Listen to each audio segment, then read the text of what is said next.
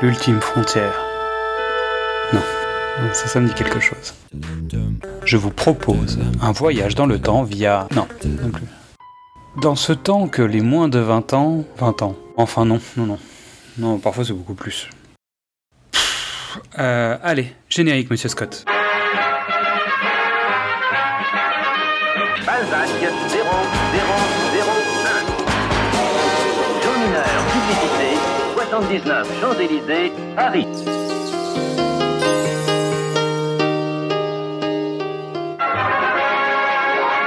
Bienvenue dans Précédemment sur vos écrans, le podcast des équipes de Le Pitch était presque parfait. Je suis Xad et avec mon copilote, mon GPS cinématographique Mystery, nous allons vous entraîner dans le passé pour vous parler d'un film et de son remake, reboot, réinterprétation, préquel, séquel, legacy quel, soft reboot maintenant, parce qu'il y a ça aussi maintenant, euh, et voir de ses multiples reprises. Il y a des grands films qui traversent le temps et d'autres qui profitent des occasions pour voyager par rebond.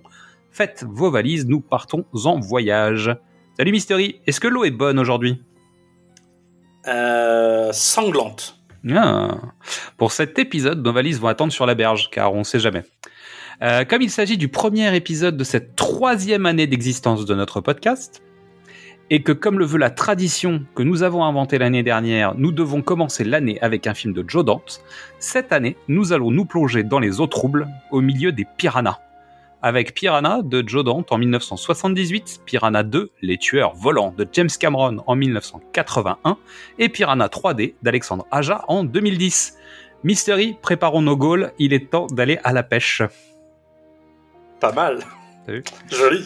Avant de nous jeter à l'eau, nous devons d'abord vous souhaiter à toutes et à tous une très bonne année. Steph, Bidissa Mystery et moi-même avons enregistré des messages pour l'occasion. Alors, euh, avec Mystery, on voulait vous souhaiter une très bonne année. Ça fait donc deux ans aboutis maintenant qu'on a lancé ce podcast. Euh, et on est très content que vous soyez toujours là, de plus en plus nombreux. On, on fait un bilan euh, à la fin de l'épisode. euh, Parce que là, c'est un épisode de rentrée, il se passe plein de trucs et tout.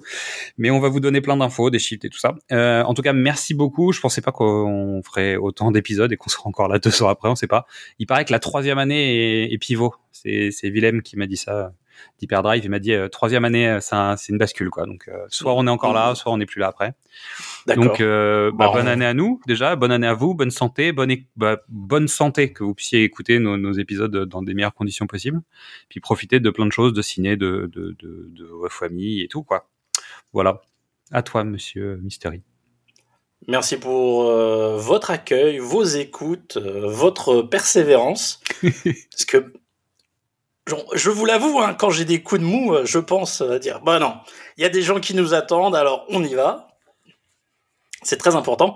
Puis surtout, j'ai un, j'ai un tyran qui m'appelle toutes les deux minutes. T'es prêt? C'est bon? On y va? C'est pas voilà. Mais c'est quand même euh, vos écoutes qui nous motivent le plus. euh. On a des idées, on va parfois pas jusqu'au bout, voire on les commence pas, hein, comme on avait dit en septembre, euh, mais ça avance quand même. On va essayer de vous apporter euh, un peu de joie, de bonne humeur, euh, deux trois idées, deux trois informations, euh, parce qu'on on me fait ce, ce retour positif. Hey, j'ai appris des trucs, alors que on est quand même le 7700e euh, podcast ciné par deux, deux mecs en France, donc Ouais. écoutez, on est ravis de vous aider. C'est ça. On va essayer de continuer à vous apprendre des trucs et euh, se faire entourer avec les meilleurs. Donc on va laisser parler les filles aussi maintenant. Excellente année à tous, chers poditeurs et poditrices. Je vous souhaite mes meilleurs vœux et que cette année soit belle et riche et pleine de bonnes... Je m'emballe, je vais me calmer. Bonne année à tous. Je vous souhaite à toutes et à tous une merveilleuse année 2023, que du bonheur avec de très belles écoutes. Vive le cinéma Après ce petit mot de nouvelle année et nos meilleurs vœux, il est l'heure d'aller se frotter au piranha. Mais finalement, euh, c'est quoi un piranha? Ben, Selon Wikipédia, le terme piranha est un nom ambigu qui désigne plusieurs espèces de poissons d'eau douce vivant dans les rivières d'Amérique du Sud. Les piranhas font partie de la famille des Characidea, sous-famille des Saralesminenene. J'avais révisé, mais en fait, je me suis, je- j'ai révisé il y a longtemps. Ah, Les piranhas se regroupent en bancs pour attaquer une proie plus grosse qu'eux. Ils n'en restent pas moins, souvent solitaires, quelle que soit leur taille. Leur longueur moyenne est d'environ 15 à 25 cm. Ils peuvent cependant être plus grands.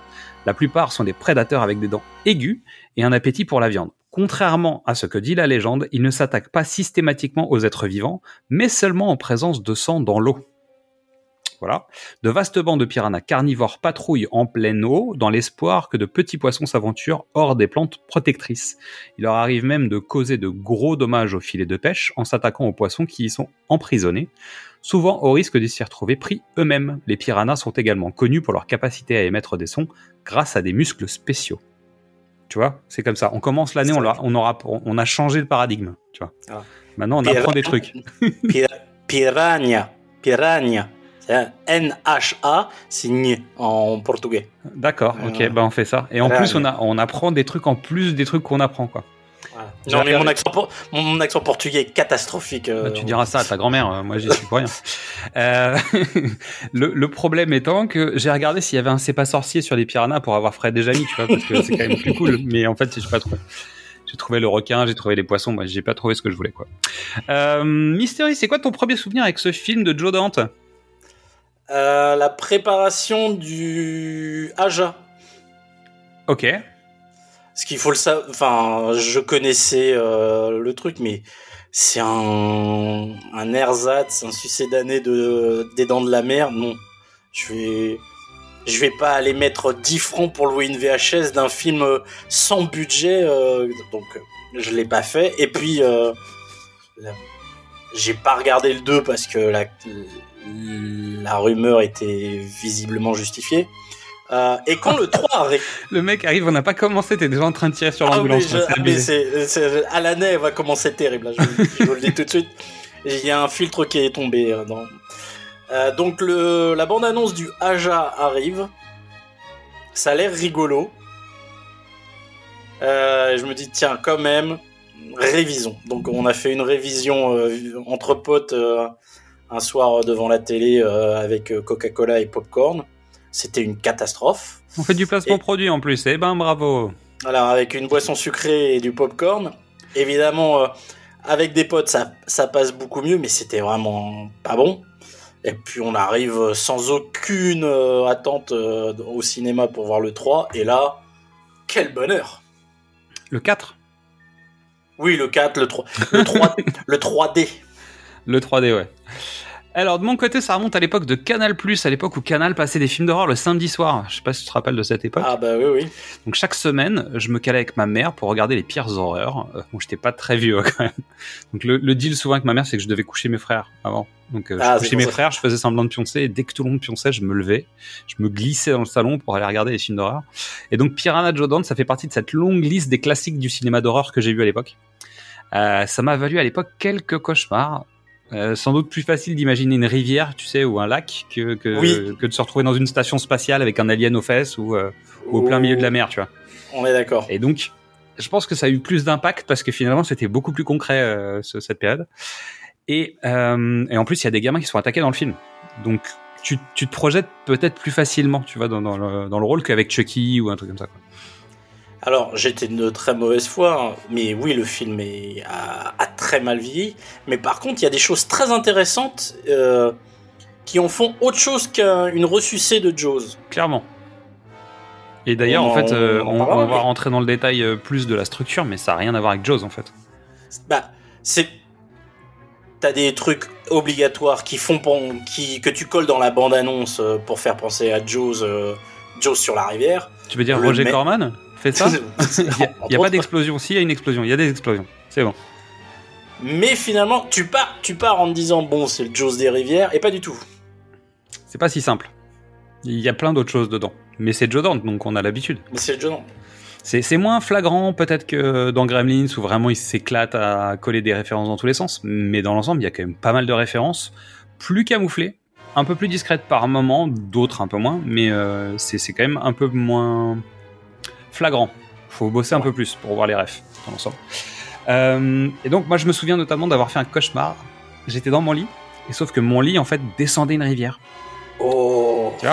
Voilà. Mais t'avais quoi, 10-12 ans? Je sais pas, je devais peut-être avoir moins que ça, peut-être même. Et en fait, à l'époque, ma mère m'avait dit, en fait, je faisais des cauchemars régulièrement, forcément, parce que je matais des films d'horreur euh, tout le temps. Euh, mais elle m'avait dit, ça commence à nous faire chier que tu viennes nous emmerder au lit. euh, tu vois. Donc, tu peux continuer à regarder les films d'horreur, mais en gros, t'assumes.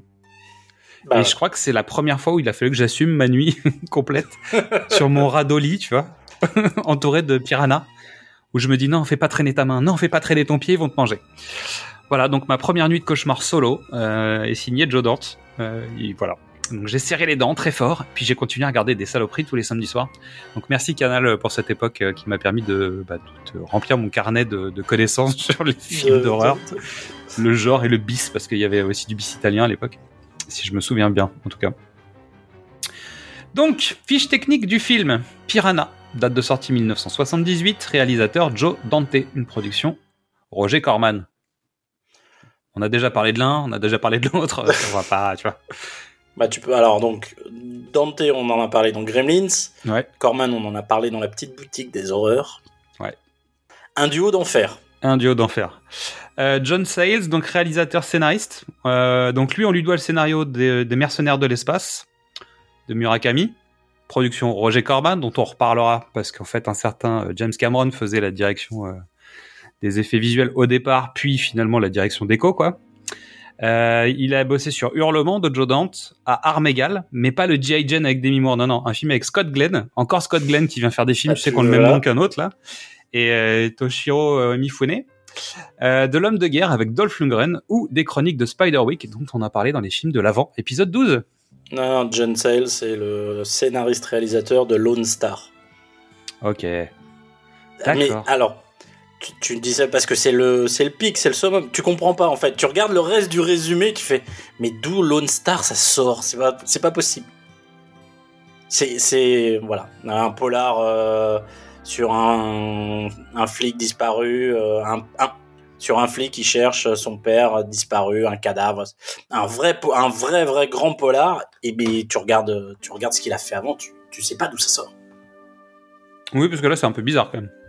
Ah oui, oui, non mais c'est. C'est une envie, quoi. C'est peut-être son projet de la vie. Donc la durée du film est de 94 minutes. Les acteurs principaux, on va passer un tout petit poil de temps parce qu'on sait que Joe Dante, quand il prend des comédiens en général, il y a toujours une raison. Il y a souvent une raison. Donc, on va commencer par Bradford Dillman qui joue Paul Grogan. Donc lui, il a joué dans Le génie du mal de Richard Fleischer, Les évadés de la planète des singes. Ah ah. L'inspecteur ne renonce jamais, Le retour de l'inspecteur Harry, ainsi que de nombreuses séries à succès. Et là, on va voir que dans cette période, en fait, il y a beaucoup de comédiens qui ont fait mais toutes les séries cultes de l'époque, ils sont dedans, quoi. Donc les deux, deux inspecteurs Harry quand même. hein. Et les, évadés de la planète des singes, je me suis dit que c'était peut-être ça. Mais le Richard Fleischer, je- voilà, tu vois, j'hésite. Ensuite, Heather Menzies qui joue Maggie McGowan en français et McCune en anglais. Elle a joué dans La Mélodie du Bonheur, puisque c'est Louisa Von Trapp, c'est la grande sœur.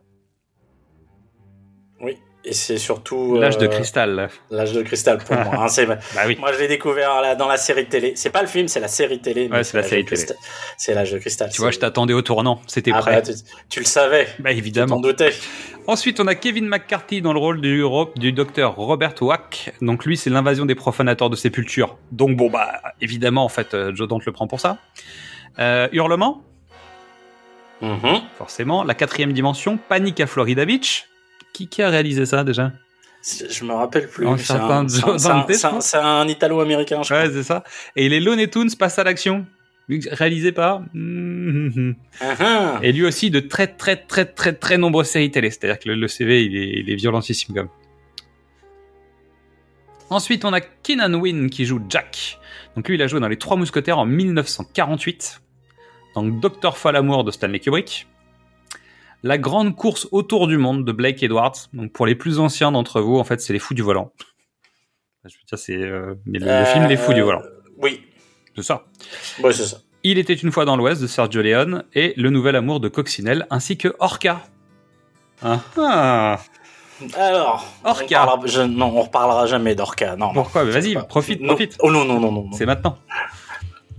Un certain Dick Miller dont on a déjà parlé plusieurs fois parce qu'on a parlé de l'aventure intérieure, ah, évidemment. De toute façon, c'est un film de Joe Dante, donc il y a Dick Miller. Bah, forcément. Donc Dick Miller dont la voix française est Francis Lax dont on a déjà parlé puisqu'on a déjà parlé de Tony Curtis dans Amicalement Vôtre quand on avait fait ça dans les bondes. Hein. Et donc il joue Buck Gardner donc le, le patron en fait euh, du centre euh, aquatique euh, d'Amity. Hein. le maire Ah d'Amityville là c'est lui là quoi. là. Ouais, c'est ça. C'est ça. Ensuite, on a Barbara Steele qui joue le docteur Mengers. On n'est pas loin de Mengele quand même dans le terme, dans le nom du personnage. C'est fait exprès, Barbara Steele, c'est la plus grande comédienne de cinéma B des années 60. donc. Elle a joué dans Le. Masque du démon de Mario Bava, 8 et demi de Federico Fellini, Le monocle riz jaune de Georges Lautner, dans Frisson de Cronenberg, La petite, La petite de Louis Malle, Lost River de Ryan Gosling. Le monocle, c'est la. on- Je crois que je, je l'avais déjà évoqué. On en a parlé dans les bondes.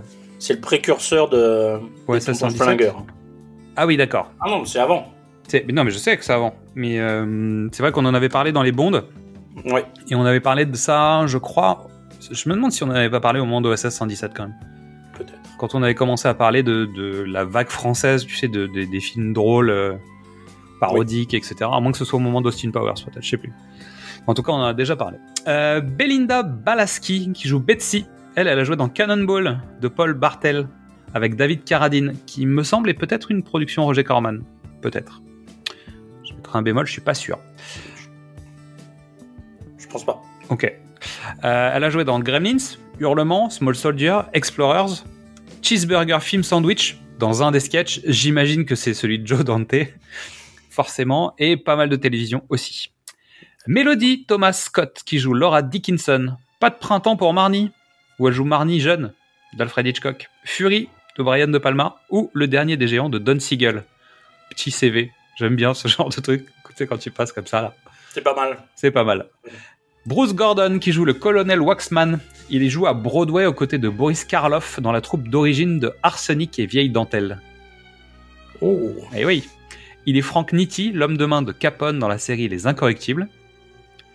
Et il jouera dans très nombreuses, c'est de très nombreuses séries télé, à commencer par le western, évidemment, parce que c'est l'époque.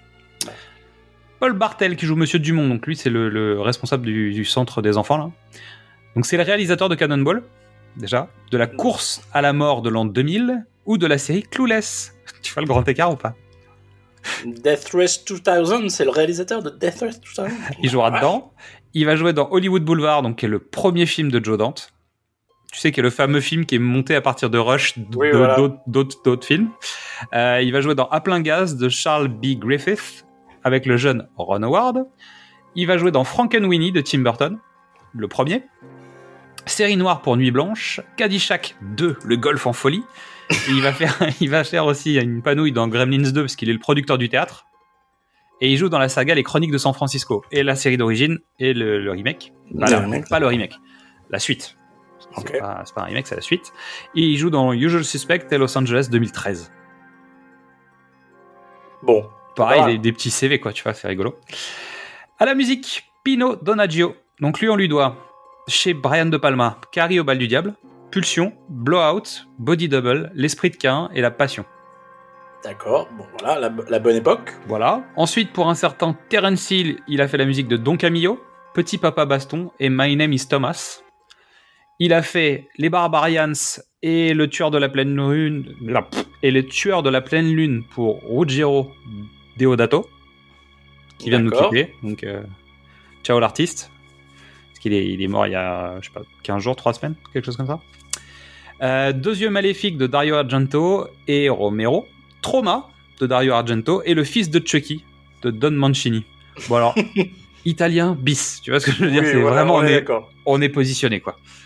Voilà. Alors, est-ce que tu nous tenterais un petit pitch, euh, Attends, attends, attends. Quoi, Non, quoi, quoi, quoi, quoi Il manque quoi Non, non. Tu peux pas passer le. Qui- qui il y a un nom, il y a un nom important. Ah non, j'ai plus là. Piranha, c'est le, le premier vrai film de, de Joe Dante en tant que réalisateur où il a Oui. un scénario, des acteurs, un budget machin, et il, est- et il choisit son monteur. Son monteur, il s'appelle Mar- Marc Goldblatt. Mhm. On va faire simple. Donc c'est son premier film euh, de, en tant que monteur, hein, Goldblatt, Piranha. Oui. Ensuite, euh, il fait évidemment Hurlement, Terminator, Rambo 2, Commando, Predator 2, Terminator 2, True Lies, Starship Troopers, Armageddon, Bad Boys 2. Hein? Voilà. Il y a, il y a un mec qui sait monter des images qui explosent les unes après les autres. Ouais. Qui a bossé chez Roger Corman, parce qu'en fait, faut, pour bosser avec euh, James Cameron et Joe Dante, c'est que t'es, t'es, chez Corman quand même. Euh, alors, Sachant que Joe Dante, en fait, au départ, euh, Joe Dante, c'est, le monteur de Corman. Ah bah oui. C'est le monteur mais, de euh, bande-annonce de Corman, et, au. Mais Goldblatt, il commence aussi là et en CV, t'en fais pas beaucoup des comme Des- ça. Non, non, des comme ça, c'est bien. Non, mais là, tu vois l'équipe, il y a quand même, entre les comédiens et les, ah, tout le monde a des CV sympathiques. C'est, euh, c'est quand même un film sympa. Bah avec ouais. un casting sympa. Et, euh, alors, il n'y a pas de moyens de folie, mais euh, peu importe. En tout cas, il y a des gens qui ont du talent. Puis surtout des gens qui produisent beaucoup. Parce que Donaggio, quand tu regardes le CV, c'est qu'une partie du CV, ça. Ah bah oui, non mais ça. Donc euh, bon. Musicalement, je crois qu'il a, il a sorti, je sais pas, il doit avoir 300, 400 musiques compteurs, tu vois. C'est du, c'est de la folie furieuse. Quoi. Alors, si tu nous tentes un petit pitch, Euh, Avant The Host de Bong Joon-ho, il y avait Piranha. un centre militaire, des expériences, une créature lâchée et une course contre la montre et une course contre la montre pour sauver les enfants. très bien. Mais J'aime bien, en fait. Non, mais clairement, ça marche. Ça marche. Alors moi j'ai fait un pitch plus bon, plus con comme d'habitude. Euh, quand l'aquarium d'un scientifique militaire un peu fou décide de s'en prendre à des vacanciers, il va falloir trouver un shérif en prison. C'est pas mal. Tout d'abord, il faut rappeler que le film était interdit aux moins de 12 ans lors de sa sortie. Donc le pitch officiel, c'est une nouvelle espèce de piranha créée par l'armée, capable de vivre en eau douce et en eau salée, est accidentellement relâchée dans un fleuve durant l'été. Le carnage commence. Ça va. C'est pas mal. Ouais, ça va, ça va. C'est pas. Non mais en- en- sur la jaquette euh, de la VHS au vidéo club, euh, ça marchait. Hein Attends, vous, en- vous entendez ça? Non, sortez les mains, les pieds, les jambes, euh, les fesses de l'eau, tout. Ça s'approche, ça vient vers nous. C'est la bande-annonce de Piranha en VO. Parce que bon, bah, il n'y a pas de VF, quoi. Who could have imagined they were there? Who could have predicted they would attack? And now, who would survive? Your they're here. Your Honor, they're hungry. What's the matter with you? Your they're unstoppable. Stop that! Hey, keep your hand out of the water. What's wrong with the water? The water is filled with carnivorous fish. Your Honor, they call them the devilfish because wherever they go, hell waits below. They breed like flies. There'll be no way to stop them. Suddenly, no one is safe. And everyone must be warned. The water is now a human death trap. Two people have been killed up there, and more have been killed all along the river. You gotta believe us.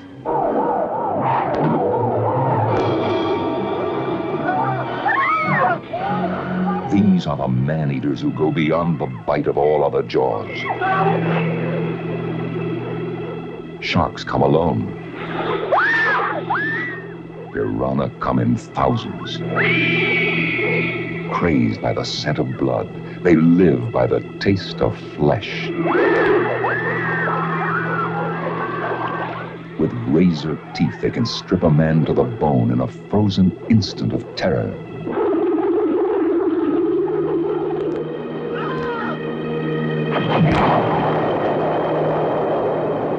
Piranha. They're here. They're hungry. They'll eat you alive. Who can stop them? Bon, bah, voilà, simple, efficace, euh, Roger Corman, quoi. Oui. De toute façon. euh, Alors, on va commencer tout de suite. Euh, la, la structuration, comme ça, euh, quand, quand vous allez écouter la structure, eh vous pourrez réfléchir à la question. Euh, pour moi, en fait, on est proche de Romero. Hein, les expériences scientifiques qui dérapent. euh, Il y a de ça. Il y a de ça. C'est-à-dire, c'est cheap à mort. Oui. C'est c'est écrit avec les pieds, faut être honnête. Il y a rien qui marche. Bah, C'est-à-dire, les dialogues sont un peu bancals, un peu à tous les niveaux. Alors, la- le, le doublage français n'aide pas du tout, parce que je crois que je l'ai vu en français. J'arrive plus à savoir, en fait. J'ai vu le 2 et 3D en anglais. Mais il me semble que j'ai vu le premier en français, comme je, prends beaucoup de notes. Euh, je je l'ai vu en français et c'est vasouillant euh, à mort. C'est très téléfilm dans l'ensemble. Bah oui. Non, mais c'est surtout, c'est une course contre la montre Où il n'y a pas de montre. sur, sur 50 km de rivière qui prend 4 jours. C'est pas possible. C'est pas ça, c'est juste que. On aurait eu une voiture. le film était fini en 15 minutes. Donc, les Voilà. scénaristes s'arrangent pour qu'il y ait plus de voitures. Et que tu sois obligé de, de, bah, de faire la, la- tu sais, la rivière sans retour. Tu vois? Ou, euh, tu sais, là où tu, tu redescends la rivière avec tes potes et qu'en fait, tu te fais euh, désinguer au fur et à mesure, tu sais, de la descente. Tu vois ce que je veux dire? Je pense on est un peu dans cet univers-là quand même. Sauf qu'il y a les poiscailles, c'est pas des, c'est Non, pas des locaux, quoi. C'est un film produit par Roger Corman pour euh, surfer sur le succès des Dents de la Mer, c'est une évidence. Ça a été produit en... Allez, on- je ne sais pas, hein, mais si ça a été produit en trois mois, c'est déjà le grand... un grand... un grand succès. Tu dis, euh, on a fait un truc à l'arrache, machin. Oui, oui, très bien, je suis d'accord avec toi. Euh, mais déjà, un, c'est bien réalisé quand même dans l'ensemble. Il y a une vraie volonté de cinématographie euh, dans, dans le film. Et surtout, l'équipe technique, c'est pas des branquignoles, quoi. Non, non, c'est pas... Mais c'est des gens... qu'on a oublié des gens, parce que t'as parlé du t'as parlé du monteur. Ouais. Mais moi, au générique, le responsable des effets spéciaux et du maquillage, un petit gars qui commence qui s'appelle Phil Tippett. Tu vois Oui, non, mais il a fait, il a fait deux, deux piranhas, deux des, des piranhas euh, hors eau. Oui, mais il a fait ça. Ensuite, il y a Rob Bottin qui, qui vient faire quelques trucs aussi. Et un autre gars qui vient qui s'appelle Chris Wallace. Tu vois Oui. C'est-à-dire qu'aux effets spéciaux en fait, du film, il y a trois gars qui vont être les, les, les, bah, les pierres angulaires du, du cinéma fantastique de toutes les années qui suivent en fait. Comme ça, tu vois. Il y en a un qui vient faire juste le petit monstre, tu sais, qui, qui passe là. tu vois. Il y en a un autre Ça, qui vient faire. C'est une Bah, c'est ça, évidence. ça. Non, mais ça se reconnaît. Chris Wallace, c'est quand même lui qui va venir faire Gremlins 2, si je dis pas de bêtises. C'est lui qui, Ouais, qui revient faire les, ma- Non, les- où il et, fait euh, le premier et c'est Rob il fait le Bottin qui fait le deuxième, je crois. Il fait le premier. Chris Wallace fait le premier. Donc c'est lui Et qui invente les, les Gremlins. C'est pour ça que je veux en parler de, dans mon premier Métamorphose, parce que il y a une, dans le premier film qu'on, allez, je le vends comme ça s'est fait. On va parler de la mouche euh, le, une fois que j'aurai décidé d'enfin de l'écrire. Oui. Euh, entre le, entre la crête blanche euh, dégueulasse qu'ils font et euh, cette br- brundle mouche, il y a plus qu'une parenté, quoi. Et Rob Bottin, il a quand même fait euh, donc le, le troisième larron. Il a fait donc Legend, qui à l'époque où c'est sorti, c'était quand même des effets visuels de dingo, même si le film n'a Ouais, pas marché. Il a fait The Thing. Il a travaillé sur l'aventure intérieure, on en avait déjà parlé. Il a bossé sur Robocop, Total Recall. Je veux dire, euh, Mais avec Tippett aussi. bah oui. Que- Donc t'as Ouais. t'as le, t'as le trio en fait de, de techniciens qui sont là pour ça. Donc euh, voilà, Mais le travail ne se voit pas beaucoup. C'est ça que je veux dire. pas assez en tout cas. Pas assez, mais ils sont quand même passés. Et donc ce qui a permis aussi à Joe Dante de rencontrer ces gens. Et finalement, quand il monte Gremlins juste après, il a l'équipe qui va bien en fait. Et c'est facile Ah bah, de, trouver les bonnes personnes pour bosser avec lui. Donc c'est euh, c'est super. Ok, bah c'était ma, ma digression à cause du fait que j'ai oublié de, de, de- de noter ça Non, correctement. Je l'avais mis dans, sans doute dans les anecdotes parce que c'est pas, c'est écrit quelque part, mais voilà. Donc on commence dans une zone militaire. C'est-à-dire que t'as deux touristes qui sont de nuit, qui se disent tiens, on va forcer une zone militaire, même si ça a l'air désaffecté, je pense que c'est une bonne idée. Mais ton idée de rapprocher ça de, des, des films de Romero est pas folle. Hein. C'est, on est dans, on n'a pas les moyens, donc on va faire dans l'efficace. Ouais. Et puis surtout on va citer, euh, on va citer ce qui fonctionne. C'est de dire bon, alors tu fais une zone dangereuse où deux cons. Bah là, je te fais un résumé, euh, tu sais de. Deux, doubles cons. T'as, deux couples. T'en as un qui est con et un qui est très con. Donc, un cours d'eau, une forêt, des visiteurs, qu'est-ce qu'ils font? Bah tiens, il y a une sorte de, de piscine dans une zone euh, militaire désaffectée. Moi, je pense que la bonne idée, c'est de se foutre à poil pour aller se baigner, quoi. Et, même s'il n'y a pas de piranha dans l'eau, en fait, est-ce qu'on est quand même d'accord que c'est con Que tu profites de- du sol et de la terre ou de l'endroit calme ou je sais pas quoi, pourquoi pas Mais tu te baignes pas dans la flotte, t'es con, c'est- tout, ça s'arrête à ça. Donc un homme, une femme, c'est prêt à forniquer, donc tu sais que t'es dans, t'es forcément dans un film d'horreur quand ça commence comme ça. Et le pire, c'est que le mec dit, euh, tu sais que ce lieu n'est pas sur les cartes, donc c'est encore plus con, tu vois. Je ne vais pas te renvoyer à Gaston Bachelard et l'eau et les rêves, mais le- c'est important l'eau. oui, bah ça, je- j'imagine Ouais. bien. Bah là, surtout dans, dans les films dont on va parler, l'eau est importante. C'est-à-dire que si elle est pas là, bon bah c'est un. Ah non, chez Cameron, c'est pas un problème. Non. c'est pas grave ça. Mais euh, justement. Bassin avec de l'eau, il se baigne euh, comme si c'était une piscine. il fait une réflexion semi-intelligente, elle, elle se fout à poil parce que bon bah voilà. Et là, on commence un peu comme les dents de la mer aussi. C'est-à-dire que c'est la fameuse soirée un peu arrosée où la fille va se baigner et finalement elle va se faire défoncer par le requin. Ouverture du Jaws, quoi. Alors, non, pas ouverture de Jaws. Ouverture de Jaws, c'est euh, c'est des vacanciers. Donc c'est monsieur et madame tout le monde. D'accord? C'est des jeunes qui sont sur la plage, machin. Là, c'est pas, pas c'est des des marginaux. Dans le sens où ils sont ils font du ils font du trekking, ils ont le sac à dos. Ouais, c'est pas, des euh, hippies non plus, euh, tu vois. non mais, il- non mais c'est pour moi c'est important parce que dans Jaws, c'est le quotidien. Le requin arrive dans le quotidien. C'est vrai. Eux, Ils eux, vont ils chercher les problèmes. Ils, Eux, ils ils vont chercher les franchises. ils- ils franchissent la barrière interdite. On leur dit faut pas y aller, ils y vont quand même en disant on s'en fout. Tu as raison. Pas Mais mais mais euh, Steven Spielberg il s'en prend aux hippies au début. Hein. Ah C'est les bah, petits c'est les petits étudiants, le lauréat en fait qui fait euh, qui fait ses parties sur la plage avec ses potes qui jouent de la gratte. Ils sont murgés, ils vont se faire un bain de minuit et elle se fait défoncer. Donc ça veut ouais, dire d'accord. reste à l'école, ne fais pas n'importe quoi, suis fais des études. Mais mais on fran... là on franchit parce on que c'est le Joe... Rubicon. T'as raison. Bah, non mais parce que c'est Joe Don parce qu'il y a une euh, une méfiance euh, de l'establishment, euh, l'armée c'est pas bon. Le- les thèmes sont déjà là. Mais c'est surtout, c'est pas les mêmes. C'est-à-dire que Spielberg, c'est un bon garçon, gentil, propre, machin, nan, Joe Dante, il a grandi dans les drive-in, si tu veux. Donc, euh, Oui. en fait, c'est deux mecs avec des parcours qui ont pas la même vision sur le monde qui est des enfants. On est- Donc, forcément, ça, ça transparaît dans, dans le truc. Et d'où le fait que ça se rapproche de Romero, finalement. Oui. Ah, mais c'est ça. Petite référence, petite référence à la créature du, dra- du, Du lagon lac noir. Ouais. C'est mignon, c'est sympa. Bah oui, ça marche.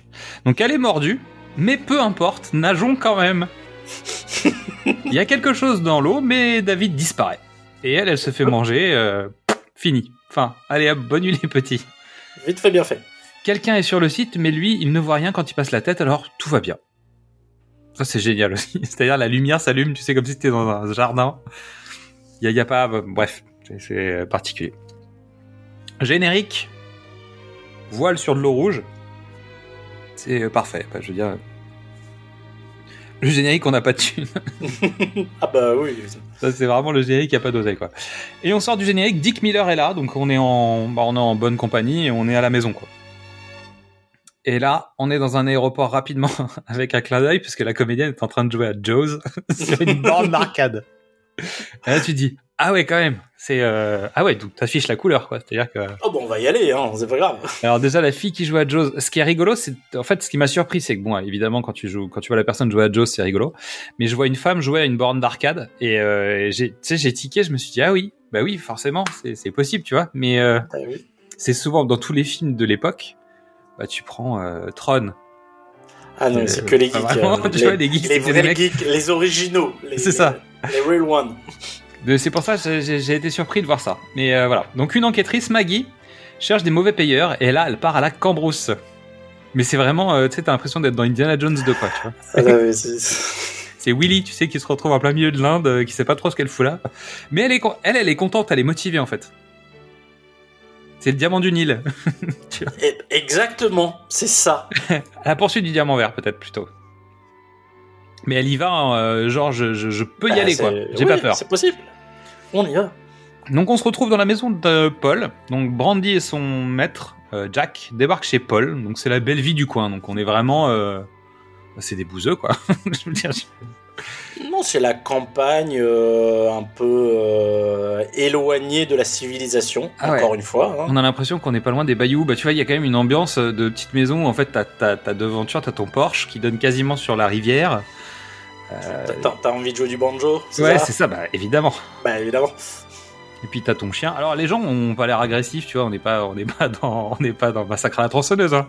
Mais tu sens qu'ils sont friendly, machin, mais ils sont pas non plus. euh, c'est pas hyper avenant. Euh, bon, il y a que des garçons là, donc euh, ça, ça marche pas, tu vois. En plus, on, Bah, en fait, t'as un les vieux garçons. T'as un solitaire et t'as un sage. Voilà. Ouais, ça commence bien. C'est le, le Murtoff euh, du Kentucky. Donc l'enquêtrice est en rade. Sa voiture est tombée en panne. Donc elle débarque chez Paul, euh, qui est en train de se faire manger. En fait, c'est pas très clair cette arrivée là. Non, Je pense qu'à un moment ils ont coupé une scène parce que tu sais pas ce qu'elle fout là. En fait, t'as une sorte de prétexte de ouais je suis en panne. Ok. Euh, elle recherche les deux adolescents qui ont disparu. Alors adolescents, euh, Bah oui. oui, mais bon, euh, voilà. Euh, Paul lui dit mais non, mais ils sont noyés. Pff, on voit bien qu'elle est pas du coin. Euh, il parle du site militaire, il dit que ça a fermé il y a au moins 5 ou 6 ans, mais il y a quand même quelqu'un dans les locaux. Donc ceci étant, c'est pas très clair. Tu sais pas pourquoi elle vient le voir en fait? Non. Et le mec donne beaucoup d'informations pour un gars qui n'a rien à voir avec l'affaire. c'est- pas très clair. Parce qu'on n'a pas le temps. Ouais, il faut qu'on avance. Donc Maggie force l'entrée, normal. Et En fait, tout le monde euh, dans ce film force les entrées des sites militaires, quoi. C'est euh, ce qui n'est fait n'est plus à faire. Comme ça, c'était ouvert. En fait, on est Ah, passé. voilà. Donc Paul la suit, mais à nouveau, tu sais pas trop pourquoi il la suit. Qu'il l'accompagne jusqu'à la porte, il la voit faire n'importe quoi, il reste dehors en disant c'est bon, ça va. Mais bon, la meuf, elle est sérieuse, elle se balade avec une machette. Alors, moi j'ai une, une explication, mais elle est pas du tout diégétique. Paul est divorcé, euh, alcoolique, euh, il est dans la crise de la quarantaine, il y a à nouveau de la vie, de la, de la féminité, euh, De la ville, la- ça sent le parfum. de la ville, ça sent bon. euh, T'as envie de suivre, ça, il lui sûr. redonne goût de vivre. Non, mais ce qui est génial, c'est qu'elle, elle a une sorte de hachette. Et lui, il se balade avec sa gourde. Mais tu sais qu'en fait, il n'y a pas de l'eau dedans. C'est sûr. C'est-à-dire que le mec passe le film avec de la gnôle dans sa gourde non-stop. Et tu as raison, il est divorcé, euh, il est alcoolique, et, et en plus, il avait plus le droit de voir sa fille. Donc, dans le film, c'est prémissé, il n'y a pas beaucoup de détails. Par contre, la version euh, novélisée, ou en tout cas les, les scénarios euh, d'avant, je crois. Je sais plus si c'est la version novélisée ou si c'est le scénario qui va un peu plus loin et qui explique un petit peu pourquoi il est dans cette situation. Euh, donc Maggie tombe sur le collier de Barbara. C'est fou. Quelle chance. Ah oui, mais vraiment, il- elle, elle aurait perdu son collier dans l'eau. T'as passé inaperçu. C'est complètement dingue. Donc, il fouille, il regarde un peu partout, il rentre dans les locaux et il tombe sur des espèces de labyrinthe à souris mais avec de la flotte dedans. Là, c'est bon, voilà. Ça, c'est marrant. Ça, c'est génial. Ouais, C'est- une idée folle. Oui, mais en même temps, en Mais fait, le mec te dit on dirait un labyrinthe avec de l'eau. Et toi, t'as compris en fait. Mais oui, On est en train de dresser des, des animaux aquatiques à devenir Mais- plus intelligents et tout ça. Incroyable. Juste ça, juste oui. comme ça. Un plan et t'as compris qu'en fait t'es dans un labo scientifique louche. dans un bureau, un café encore chaud, un lapin vivant, une drôle de bestiole en stop motion qui se fait la malle. Je ne sais pas ce qu'elle fait là. Bah en fait, il- à la base, euh, Joe Dante voulait qu'il y en ait une qui se balade pendant tout le film. Tu vois, qu'il les suive, tu sais, un peu comme l'araignée dans euh, Maman j'ai raté, euh, Maman j'ai raté l'avion.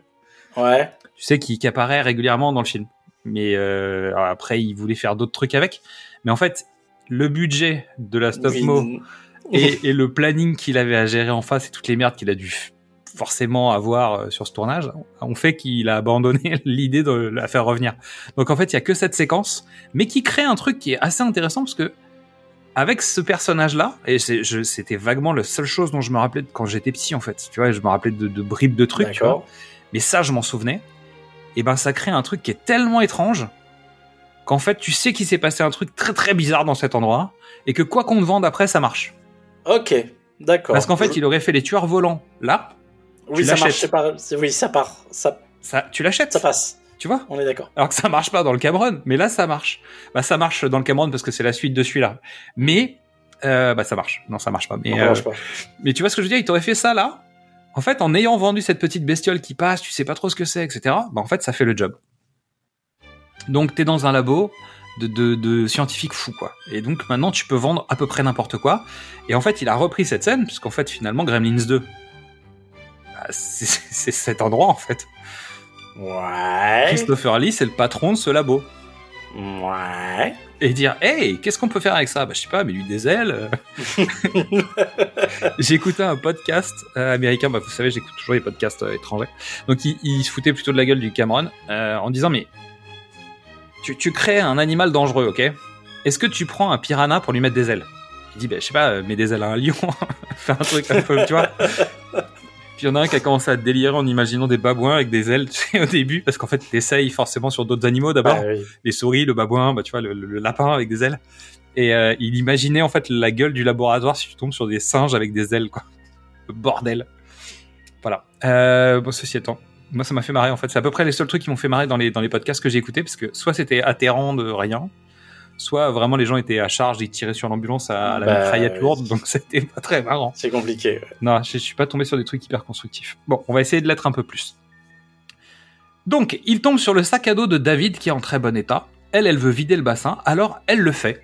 Voilà, c'est aussi simple que ça. Pourquoi? Comment?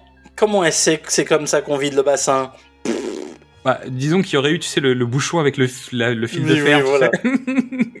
ça aurait été peut-être plus simple.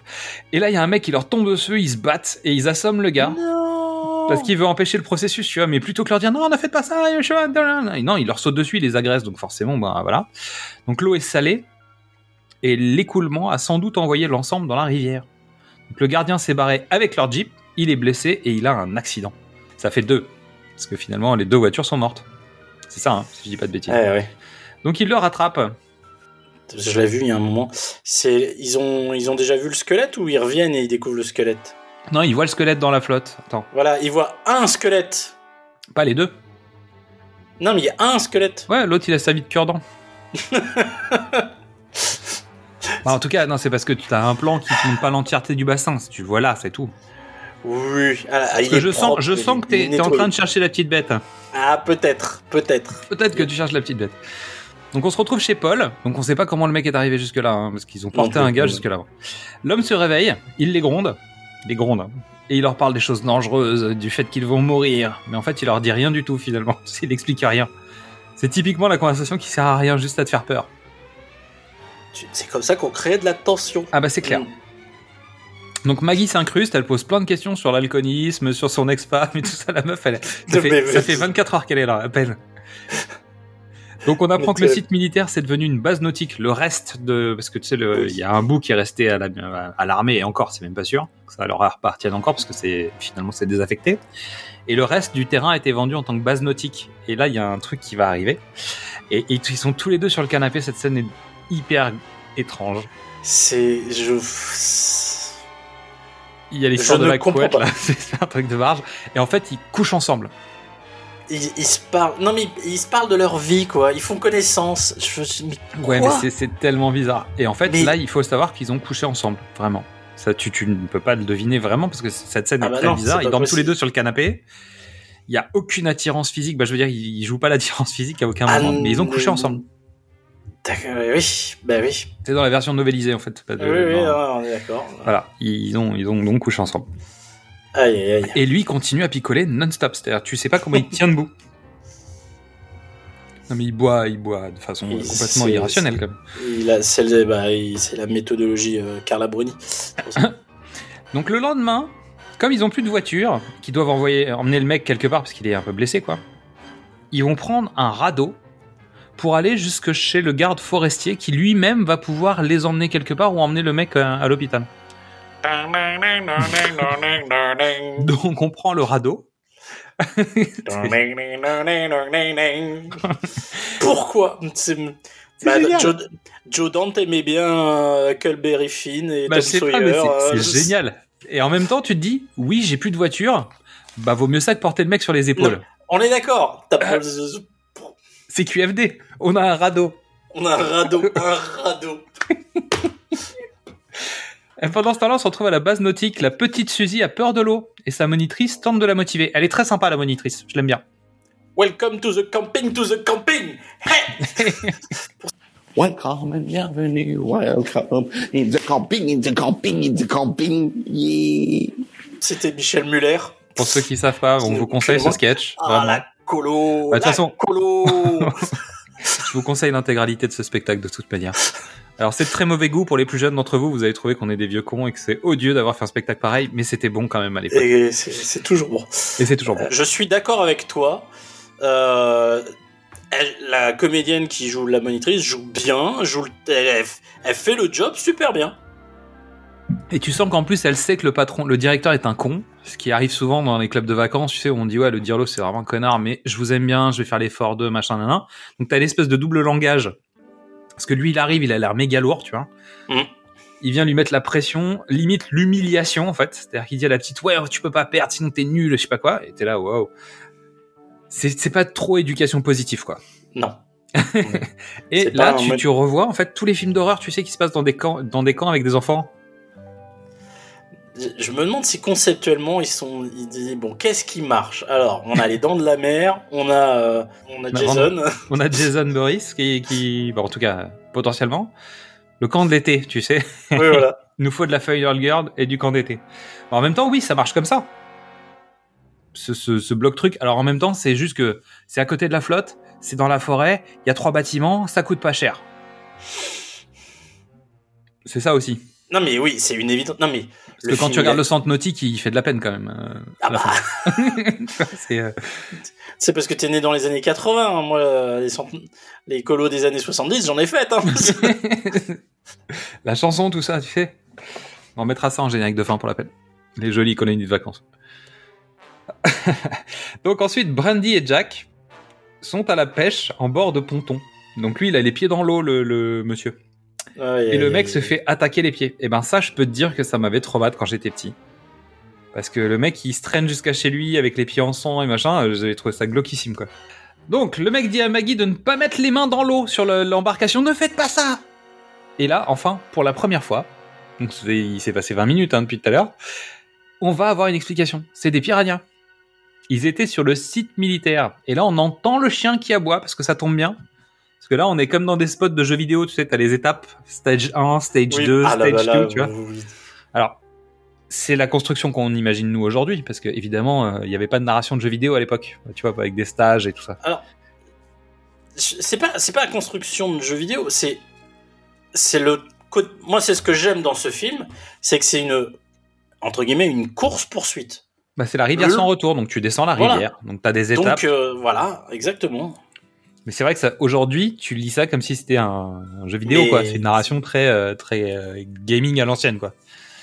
Euh, donc, Jack s'est traîné jusqu'à chez lui, les pieds en lambeaux, et il s'est vidé de son sang.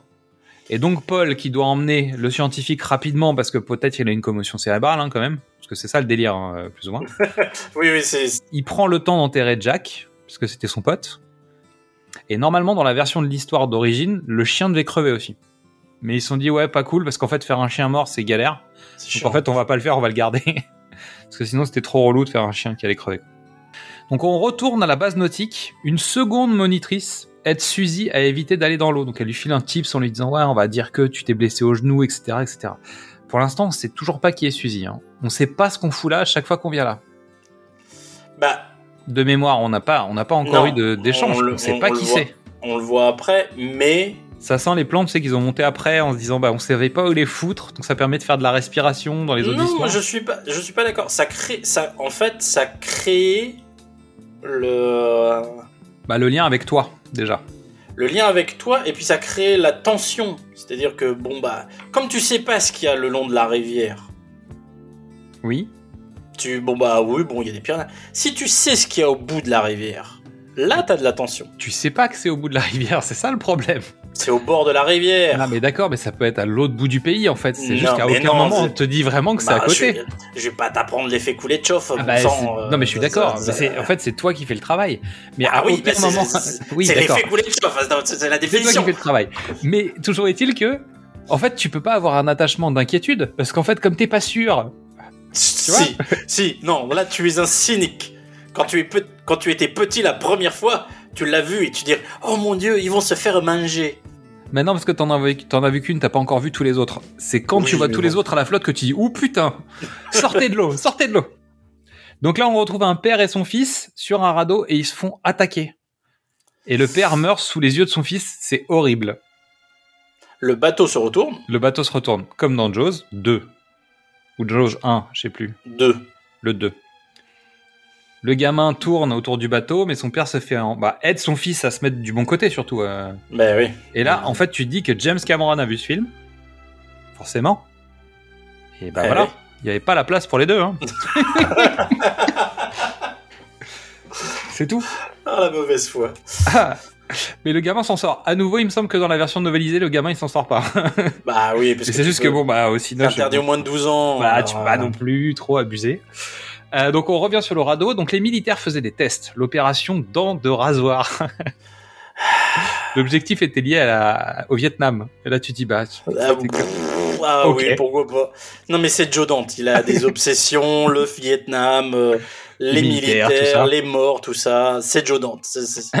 On va le voir, hein, c'est un pro- c'est son pro- vrai premier film et le suivant, c'est son faux premier film et il y a les mêmes obsessions qui, euh, que Cameron traînera toute sa vie. Enfin, Paul se réveille et se rend compte que la base nautique, c'est là où vont atterrir les, les piranhas. Et là, et là, tu dis mais pourquoi? Mais pourquoi est-il aussi inquiet? On va voir. On va voir. Oh, Donc- les enfants. Il n'y a pas de téléphone portable non plus à l'époque. Non. Ça n'aide pas. hein, parce qu'avec le téléphone portable, on aurait pu s'en sortir. Les gamins sont dans l'eau. Tous les gamins. Allez, ouais, ça fait du bruit, euh, il manque la musique, mais on est dans Jaws, quoi. Là. Pour le coup, c'est Jaws. C'est- la bonne séquence. Non, mais c'est. Oui, oui. Donc, retour sur le radeau, le scientifique dit oui, c'est de ma faute, tout ça, et il tombe sur le bateau où il y a le père et son fils. Donc, le gamin est sur le bateau, retourné. Le scientifique, lui, se jette à l'eau pour sauver le gamin. C'est-à-dire qu'en fait, il suffit de lui tendre la main, de l'attraper. Non, non. Je vais plonger depuis le radeau, qui est genre à 20 Bah mètres du bateau, pour aller sauver le gosse. Parce qu'en fait, euh, bon, il faut bien que je fasse ma rédemption parce que j'ai déconné. Exactement. Le mec se fait attaquer par les piranhas, il se fait défoncer, il sert en gros à peu près à rien pour sauver le gamin, hein, euh, Non. presque rien. Ce qui est rigolo, c'est qu'on les voit attaquer sous l'eau, tu sais. Mais le gamin aura été, aurait été sauvé quoi qu'il en soit, hein, mais le doc est mort strictement pour rien, pour rien. Voilà. Et, euh, et, et en fait, surtout, il leur explique même pas comment se débarrasser des piranhas. Au lieu de dire, ouais, en fait, on a trouvé une solution, euh, si tu mets de l'eau saline rouge, ils vont crever, tu vois. Ou j'en sais rien, t'appuies sur le bouton vert dans la base, ils explosent. Mais en fait, le mec, il dit rien. Et c'était juste, la réponse, c'est... Ah, may find the Holy Grail in the castle of. Ah. What? The castle of. Ah. What is dead? On, on en est là. C'est- Mais bon. c'est- c'est bien, ça marche. Donc on retourne oui. sur la base nautique, la vie continue, le radeau revient. En fait, ce qui est rigolo, c'est qu'on intercale des plans où il se passe pas grand-chose des deux côtés, en fait. Euh, Oui. C'est-à-dire, Mais bon, bah, ça a permis d'avancer un peu. à 40 minutes du film, là. Mais là, il y a une bonne idée. Parce que finalement, sur le radeau, il y avait un mec avec un cadavre qui coule du sang. Oui. Donc les poissons, ils font quoi? Bah, ils s'en prennent au radeau. Et ils mangent des petits cordages. Alors. Alors, j'ai trouvé que l'idée était quand même pas con. euh, Ça marche pas. Mais je trouve Ça que c'est une pas, bonne idée quand même. C'est une bonne idée qui marche pas. Effect- Voilà. Ah, ça bien. marche pas, mais ça donne une bonne idée. Donc, résultat, tu passes en disant Ok, ça va. Non, non, c'est c'est ridicule, c'est nullissime. Mais, mais ça. Mais de toute façon, l'idée de ce radeau, c'est. Et puis, en fait, les morceaux de bois se détachent les uns des autres. Donc, finalement, le radeau devient de plus en plus petit. Et Ça non plus, ça marche pas. Et il faut laisser des gens dessus. Donc, c'est rigolo. Bon, ils vont finir par sauter euh, sur la berge juste à temps. Et Paul fonce à la digue pour éviter nou- que le mec de la, Au- de la au- au barrage, au barrage, qu'il ouvre la digue et que la flotte parte, tu vois, avec les, les piranhas. Et il court comme un dingue. Et pendant ce temps, le mec qui veut ouvrir la digue, il est devant un dessin animé à la télé. Tiens, tiens. Après, il y a une fausse pub pour le nouveau centre nautique qui va ouvrir avec Dick Miller. hein. Et le mec regarde la télé, tu sais, il rip sur l'appareil, tu sais. En fait, le gars galère tellement juste pour laisser le temps à Paul d'arriver Oui, à voilà. temps, tu vois. Toi, t'as du stress, mais tu vois bien que le gars, il fait tout, tout ce qu'il faut pour que ça, ça ne marche pas. C'est- le pire éclusier de l'histoire du. Donc, ils font ça. Ils appellent les militaires. Les militaires débarquent. Alors pourquoi les militaires viennent, tu sais pas en fait. Le, le Bah site si. est fermé depuis 6 ans. Mais oui, mais ils ont été prévenus. T'appelles la police qui dit Ah, bah c'est un truc. On a ouvert euh, les vannes de. Non, mais je suis, d'accord, mais d'habitude tu sais très bien comment ça marche. Il y a deux mecs qui t'envoient des gars en noir, euh, je sais pas quoi là. Là, les mecs ils débarquent avec des camions. C'est Joe Dante, je te le rappelle, hein, dans Small Soldier, euh, c'est pas des jouets policiers, c'est des jouets soldats. Dans, Elect the Dead, c'est des, des GI qui reviennent à la vie. C'est Joe Dante. c'est comme ça, bon. Donc ils viennent vérifier les propos de Maggie et Paul. Et une femme leur explique que si on pollue bien l'eau, ça tue les piranhas quand même, dans l'ensemble. Je te dis ça, peut-être ça peut servir. Et Paul et Maggie sont embauchés de force, c'est-à-dire que on leur laisse ouais. pas le choix. C'est-à-dire que normalement tu les mets aux arrêts, mais là non, on va quand même les, les faire venir parce qu'on a besoin de faire qu'on poursuive l'intrigue. Donc Paul explique que les poissons se sont barrés malgré euh, le poison qui a été mis dans l'eau. Parce qu'ils sont passés par des petites sous-rivières, je sais pas quoi, sur les côtés. C'est pas bête ça non plus. Tu sais pourquoi? Bah parce qu'ils avaient besoin d'une suite pour le film? Non. Ah. Parce que la nature trouve toujours, Toujours un autre chemin. voie. chemin.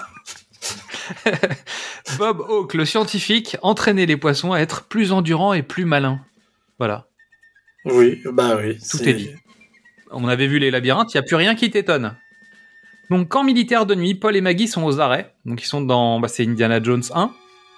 Ouais. Bon, elle, elle a pas une robe euh, très jolie, mais bon, on s'en fout. Paul demande à Maggie de faire diversion. Donc, elle dit c'est-à-dire. Elle dit bah, va draguer le militaire qui est en faction devant la porte. Elle dit bah, pourquoi? Peut-être qu'il est gay? Très Eh bonne ben, idée. c'est moi qui irai. c'est moi qui irai. Mais j'adore, c'est qu'en fait, en 78, la réponse de la nana est de dire Et si le mec est gay, on fait quoi? Mais- T'imagines qu'aujourd'hui, on dirait que c'est. Non, non, non, non, c'est juste une vraie réflexion. Mais oui, c'est- mais Joe Dante. euh, euh, petite anecdote, le soldat, c'est John Sayles, c'est le scénariste. Exactement. Qui va donc, euh, bon, qui n'est pas gay pour le coup, parce que la fille sort en disant Eh, regardez, c'est joli, oh, il y a une belle lumière, je sais pas quoi. Excusez-moi, vous aimez les hommes? Et ensuite, elle lui montre ses deux lunes. Et bim Dodo C'est- Alors, c'est un, mannequin qui lui montre, hein, puisque le plan est n'est pas en tête, de tête. Non. Mais bon, l'idée, l'idée est marrante quand même. C'est-à-dire que cette conversation, je, je trouve que cette scène est euh, étonnamment moderne. Oui. Sur le Oui, sujet oui. en tout cas. Euh, donc Paul pense enfin à passer un coup de téléphone à la base nautique. Ça y est. Pas con le mec. Et voilà. Et Monsieur Dumont n'en a rien à foutre parce qu'en fait, Paul, le papa de Suzy, ah ça y est. Et on est, on est dans le troisième quart du film hein, quand même. On arrive dans la troisième partie du film. Donc tu découvres que c'est le père de Suzy. C'était ça le lien? C'était du foreshadowing, comme tu aimes dire? Exactement. Et là, Monsieur Dumont lui dit bah non, en fait, euh, bah faut arrêter d'appeler. Non, vous pouvez pas lui parler. Non, faut la laisser tranquille. Non, Monsieur l'alcoolique, on va pas vous passer votre fille parce que déjà de base, votre femme veut pas. En fait, votre ex-femme, elle a dit qu'il fallait la laisser tranquille. Donc en gros, euh, il a déjà eu des problèmes. Donc c'est pour ça que la police en a rien à foutre de ce qu'il raconte euh, parce que c'est notoire. Bah, parce que c'est un alcoolique, tout simplement. Il est alcoolo, sa femme s'est barrée à cause de ça, il a plus vraiment le droit de garde sur sa fille, bah tu vois, c'est un peu tout ça quoi. C'est juste que c'est pas très clair dans le film mais euh, c'est dans l'histoire.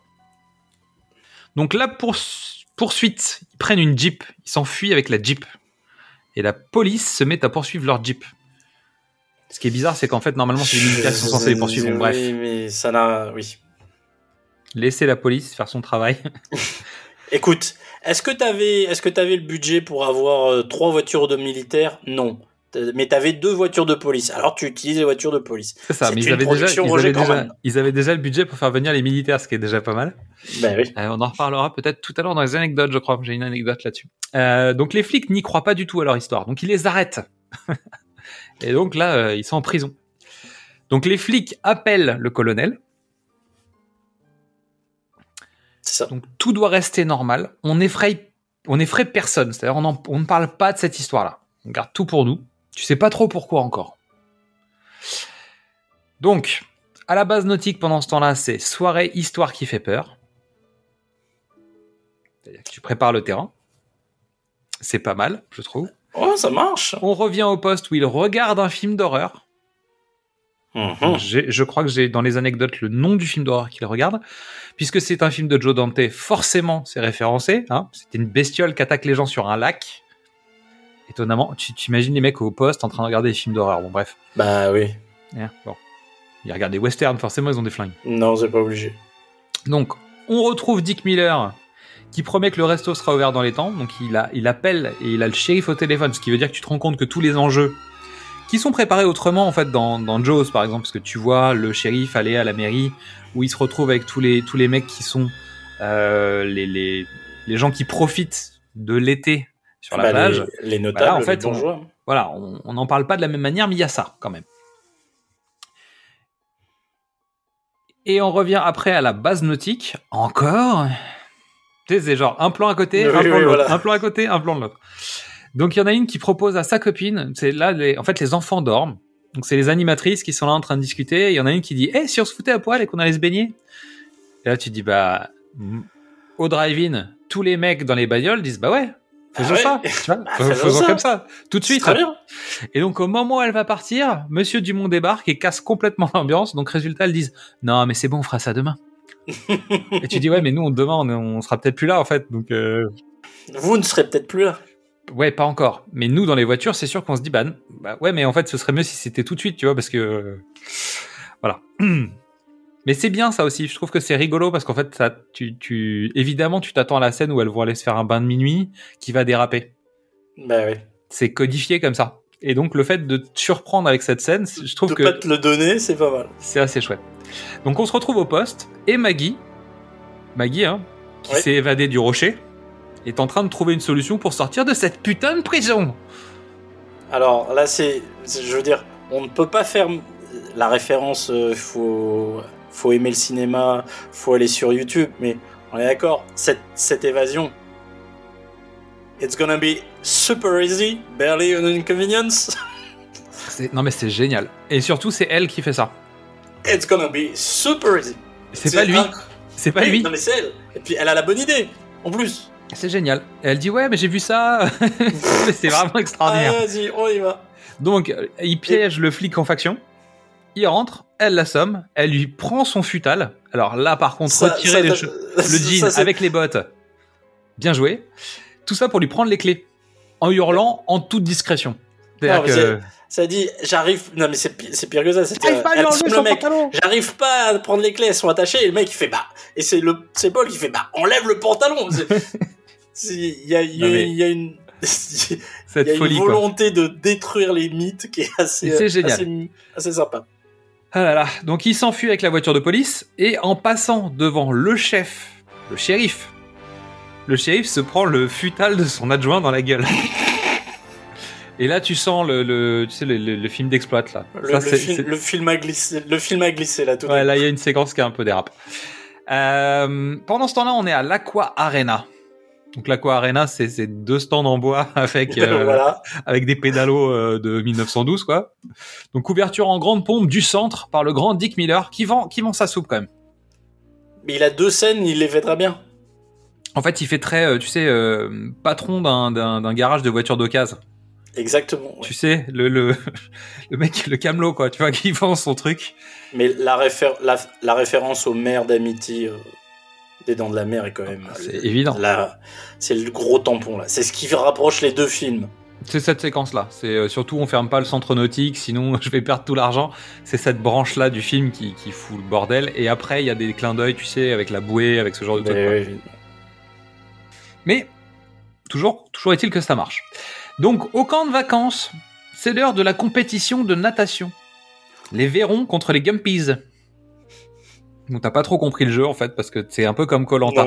C'est-à-dire Denis Brognard donne les règles, tu comprends rien et t'as besoin, t'as besoin d'attendre que les mecs fassent le premier tour pour dire ah mais c'était ça qu'il expliquait. Ah ouais ça y est je vois, ça y est. Mais Donc- est-ce qu'il est faut faire des passes de 12 Et attends, est-ce, sent est-ce que vous avez 18 rondins de 1 mètre? Parce Sinon, que- on peut jouer avec des dés, mais ça se joue avec des cartes. Il en faut 24. Euh, donc Paul et Maggie foncent vers le centre nautique et là c'est Sheriff fais-moi peur. Tu sais, c'est vraiment genre les séquences avec la voiture Ah, qui ouais. saute. euh. C'est, il manque ça en fait. Il manque ce plan, tu sais, sous la voiture quand elle saute au-dessus. ouais. Voilà. Donc l'eau sale fait penser à Paul que les piranhas cherchent à aller vers l'océan. Alors pourquoi euh, euh, Je sais pas. Il y pense quoi. En même temps, tu descends une rivière, tu remontes pas vers la montagne, donc évidemment que tu vas vers l'océan. Bah, c'est une connerie pu croiser- absolue. Ils auraient pu croiser les piranhas avec des saumons par exemple. Donc ils seraient repartis dans l'autre sens. Oh bon. Ou pire, des éléphants. Ils vont tous au même cimetière, tu vois. Bah, je... il, y a, il y a plein de possibilités de, de faire des trucs. Donc tous les enfants sont à l'eau. Monsieur Dumont a pris Suzy, ça y est, il l'a attrapé, tu vois. Hé hé, je t'ai vu. Il la force à aller dans l'eau, mais elle, elle s'esquive. Et ça, c'est pareil. Tu t'attends pas à ce qu'elle s'esquive quand même, tu vois. Mais oui, elle est plus maline. Et comme les gamins foutent le bordel dans la flotte, bah évidemment, ils font du bruit, ça fait des remous, euh, on a dit. En fait, eux aussi, leur vue est basée sur le mouvement. Donc évidemment, ils vont se faire attaquer. hein. Donc Monsieur Dumont se fait attaquer au visage, et ça, c'est l'ouverture du buffet, quoi. C'est... Allez, c'est parti. Alors, Suzy tente de mettre le bateau à l'eau, c'est très mignon. Ça me fait beaucoup de peine, mais c'est très elle- mignon. Pour aider ses copains, mais c'est trop lourd, en fait, elle y arrive pas. Mais c'est, moi je trouve que c'est, c'est, ça, c'est défaut. Mais il y a plein de bonnes idées dans Mais ce oui, oui, film. c'est maladroit, mais en même temps, tu, tu te dis, un gamin ferait ça. Bah, tu vois, il y a un côté très. euh, il essaierait de faire ça. Si, quel- Oui. si un gamin essayait de faire quelque chose, il ferait ça. J'essaye de retourner le canot en bois, j'y arrive pas. Euh, bah, je vais chercher mon, mon micro Zodiac. Exactement. Donc, les piranhas crèvent les bouées. euh, Suzy va aider ses animatrices aussi. Bah, vu qu'elles sont sympas avec elle, elle ferait pareil. Bah, en fait, elle, elle serait sympa avec elle aussi. Mais tout ça, c'est trop tard euh, pour Sandy. Au revoir, Sandy. Adieu. Paul et Maggie arrivent pile trop tard, mais pas suffisamment. C'est-à-dire que c'est juste, tu vois, le, moment de bascule, quoi. Donc Maggie prévient l'Aqua Arena, qui s'en fout, bien évidemment, hein, parce qu'en fait, les, les militaires sont déjà là-bas, ils ont des parts dans, dans le Ah, parc, voilà. évidemment, Mais mais à titre personnel. C'est-à-dire, c'est de l'abus de biens, euh, tu vois, c'est c'est c'est des délits d'initiés bizarres. On a vendu un, espace, mais Prise le colonel a quand même. euh, Prise Intérêt. illégale d'intérêt. donc le colonel a quand même des actions à titre perso dans le truc. Bon, et t'imagines que ça doit bien rapporter, hein, les trois, les trois stands en bois et, euh, et les Bah deux oui. pédalos, là, je peux te dire que ça, ça va cracher du pognon. Hein. Euh, donc Monsieur Dumont se sent bien, bien, bien con surtout, là maintenant qu'il a compris qu'en fait, bah, il, il aurait dû écouter le papa. Donc Paul laisse sa fille et se barre. Évidemment, comme tout père euh, responsable. Il dit, ne bouge pas d'ici, on revient te chercher. Elle est hors de danger. Bah non, elle est toujours avec Monsieur Dumont. Oui, mais maintenant la, la leçon est apprise. Ah, ça, c'est que- possible. Ah, il finira son, il finira son dessert pour à partir de maintenant. Ouais, ouais. Bon, à l'Aqua Arena, c'est la fête du slip pour les piranhas. hein.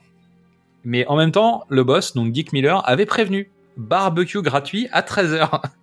Eh ben, il est 13h. donc, le colonel et la scientifique, eux, ils veulent pas trop que les médias soient au courant de l'affaire. Comme c'est étonnant. Euh, et ils vont sur une sorte de bateau. Donc ça, c'est assez rigolo. Tu sais, un bateau euh, Ouais. pour faire un cocktail, machin. là. D'autres font du ski nautique sans moniteur. Ça, c'est bien aussi. Quand tu sais pas faire du ski nautique, parce qu'a priori, il y en avait pas jusqu'à maintenant. Donc euh, tu te dis, bah, qui, qui gère ce truc Mais il y a un but, c'est-à-dire non, mais il y avait un budget cascade. Ouais. Il y avait une ligne à dépenser. Ouais. Et puis voilà, elle dit, hey, dans les activités aquatiques en rivière, qu'est-ce qu'on peut faire? Bah, Et tu là, peux ils faire vont te les mettre. rafting et de, de, du ski Là, ils vont te les mettre tous dans le même plan. Parce qu'en fait, j'ai noté. Bref, euh, danger partout, parce qu'en fait, ils croisent des plongeurs. C'est-à-dire que le mec en ski Oui. nautique passe à 2 mètres d'un plongeur, tu vois. Et là, tu te dis, vous êtes sûr que la sécurité. euh, Bon, enfin, c'est les années 70, mais il n'y a pas quelqu'un qui s'est dit peut-être que ce serait un peu dangereux. Ah. Bon, bref. Donc maintenant, on suit un groupe de plongeurs. Eux, ils se font attaquer. Ils ont laissé l'un des leurs seul. C'est tout à fait euh, pareil. C'est, c'est- Bah, en termes de sécurité, c'est génial. C'est normal. Le skieur nautique va servir d'appât. et il va emmener les, les- les piranhas sur les plongeurs. Mais l'un des plongeurs se fait attaquer. Le mec en ski nautique dit Non, mais attends, mais j'ai vu un truc bizarre. Accélère, ralentis, accélère. Donc les filles, elles comprennent rien de toute façon, parce que euh, avec le bruit du moteur, de toute façon, c'est les années 70. Hein, les moteurs silencieux, c'est aujourd'hui encore. Ah non, on est en plein Evin Rude. Ah bah oui, c'est ça. Donc, mauvaise route, double accident de bateau. Donc là, c'est pareil, c'est juste l'explosion C'est- Roger Corman, tu vois, c'est genre, il nous faut une explosion, c'est maintenant. Et les gens commencent à se faire attaquer, là. Avec le bruit. euh, Alors, Ce bruit la, est génial. la- la création de ce. C'est pas le bruit du sabre laser, c'est pas le bruit euh, du respirateur de Dark Vador, mais en termes de création, il n'est pas passé à la postérité, malheureusement. Mais moi, je trouve ça. Mais il ça- fonctionne. Ça parle bien. Il fonctionne très bien. Je crois que j'ai la raison d'après. Je, je sais plus, en fait, c'est un son qu'ils ont pris sous l'eau, mais je me souviens plus le son de quoi. D'accord. Mais c'est la captation d'un son depuis sous l'eau. Ok. Voilà. Donc Maggie et Paul sont en route. Ils arrivent, tu vois, pendant l'attaque. Mais en fait, ils Here passent là. comes my hero. Na, na, na, na, na, na, na, na. enfin bon, ça c'est dans 3DD. Mais euh, c'est ça en fait, c'est, au ralenti, tu sais, tu cours pour aller sauver la personne, mais entre temps, bon, il y a quand même un problème. Euh, donc le colonel comprend enfin ce, qu'il ce qui se passe. En fait, ça y est, le colonel a compris. Mais à ce moment-là, leur bateau, qui est donc au milieu de la rivière, du lac, est pris d'assaut par les gens qui, qui essayent de s'enfuir des, des... Donc évidemment, tu sais qu'il va y avoir un problème. Mais le colonel, lui, il gère ça à sa manière. C'est-à-dire, il met des gros coups de savate aux gens qui essayent de monter dans le bateau. Donc ça y est, bon. En gros, c'est la panique totale. Et là, on a séquence sang et nichon. Est-ce que ça te... C'est très bien, c'est Hein, parfait. voilà. Paul et Maggie arrivent enfin. Alors j'aimerais bien comprendre comment ils peuvent mettre autant de temps. Tu sais, ils ont mis. J'ai un problème de distance dans le film. Non, mais tout, pas bien tout ce film. euh, Donc le colonel tombe à l'eau. Et ça, tu me connais quand je fais cette phrase. La phrase d'après est Mais qu'est-ce qui reste? Reste. Les poissons sont bien faits dans l'ensemble, je trouve. De près, ça marche. Ça marche. Ouais, ouais, Ça marche. ouais. Par rapport au reste du film. Non. Oui, on est d'accord. Oui, là, oui. Ça marche, ça marche. Donc Paul et Maggie sautent dans un bateau. Ils vont vers la raffinerie pour profiter de la zone où ils seront rassemblés. Ils t'ont préparé le truc en disant oui, c'est l'endroit qui permet d'aller plus loin. Bon, bref. Il y a, il y a vaguement une raison du pourquoi ils seraient là. C'est c'est foireux. Et lui dit ouais, mais il faudrait que j'utilise le truc pour pouvoir allumer les vannes de je sais pas quoi, sauf que la zone est inondée. Donc Paul se fout à l'eau, ce qui est normal, hein, Ah bah oui. avec un fil d'Ariane, parce qu'il doit allumer le gaz de, bah, tu sais, il doit ouvrir des vannes pour relancer la pollution dans le lac. Bon, euh, c'est super, c'est les années 70 quoi. Le mec te prévient en disant ouais, on va faire une marée noire dans un lac, on en a rien à foutre, euh, tu vois. Faut tuer les, faut, faut tuer la pascaille. Faut tuer la poiscaille, euh, les générations futures se démerderont. Euh, Maggie doit compter jusqu'à 100. À la base, elle devait compter jusqu'à 200. Mais en fait, 200, Joe Dante s'est dit, Ah, c'est peut-être un peu long quand même. Parce que déjà, tu vois tout ce qu'il fait en 100. Ah ouais, puis après, il y a une partie du public qui sait pas compter jusqu'à 200. Donc, euh, Donc c'était un peu long. Il doit entrer, il doit ouvrir des vannes, il casse un carreau, il réussit à passer dans la salle. Il casse un carreau avec le risque de se couper dessus quand même. hein. oui. C'est-à-dire, t'as compris qu'avant, si non, tu, tu mets du sang dans la flotte, les, les piranhas viennent plus vite. Donc c'est un peu con, quoi. On n'est pas dans un film de Shane Black. Voilà, mais c'est quand même dangereux. Donc il ouvre, il essaye d'ouvrir la vanne, mais ça marche pas. Les, les piranhas arrivent et l'attaquent. Maggie compte toujours, et là tu dis mais attends, mais moi je compte en même temps. euh, le compte il est Ça pas compte- bon. hein. il pas. hein. Il y a un truc qui va pas. Donc Paul lâche la sauce, mais dans l'eau. Euh, et Maggie fonce. Donc elle aide Paul.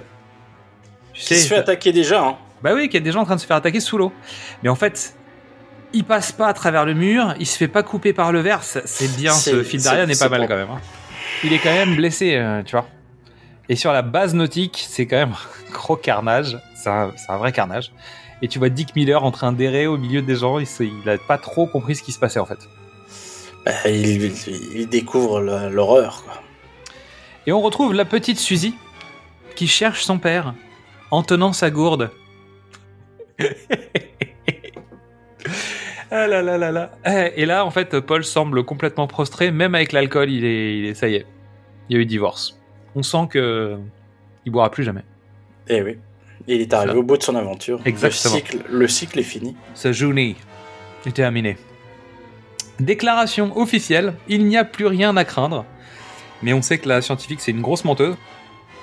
Donc c'est difficile à croire, sachant qu'en plus, on risque de parler bientôt de Piranha 2. On sait qu'elle a menti. Donc, quelques anecdotes. Le no trespassing au tout début, quand ils arrivent dans la zone militaire, c'est une référence à Citizen Kane d'Orson Welles. Parce que Joe Dante, il a dû. Il a, il va- eh bah ouais. Euh, ok, si- Ah, s'il le dit, s'il le veut. Joe Dante avait envoyé un faux scénario pour se faire prêter les véhicules militaires. C'est comme ça qu'ils ont eu les véhicules. Donc la méthode Corman. Ouais, c'est ouais, c'est basique quand même. Hein Euh, Qu'est-ce que j'ai d'autre? L'animation pour les poissons, 8 images par seconde. Voilà. Le casting a été principalement constitué d'acteurs connus, mais du petit écran, parce que c'est moins cher. C'est vrai. Méthode Corman.